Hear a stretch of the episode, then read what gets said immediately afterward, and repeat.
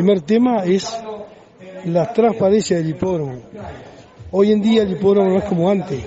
Hay tres patas.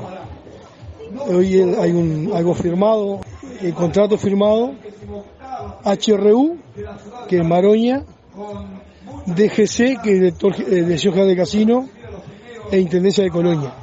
Las patas más importantes es HRU y Maroña.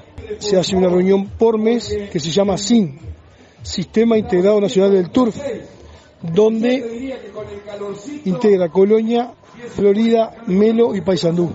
Bueno, la parte que apuntamos es la transparencia, hagamos transparencia de los números.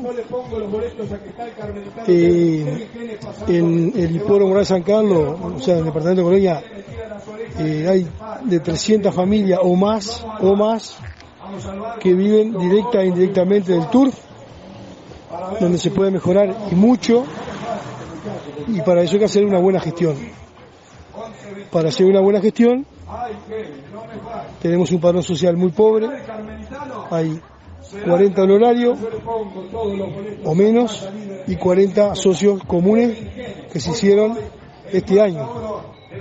Entonces apuntamos a hacer un mejor, un mejor padrón social y vamos a apuntar a hacer una reinauguración del hipódromo con obras y hacer una jornada hípica del hipódromo de San Carlos que sería una vez por mes, que la va a hacer solamente el hipódromo.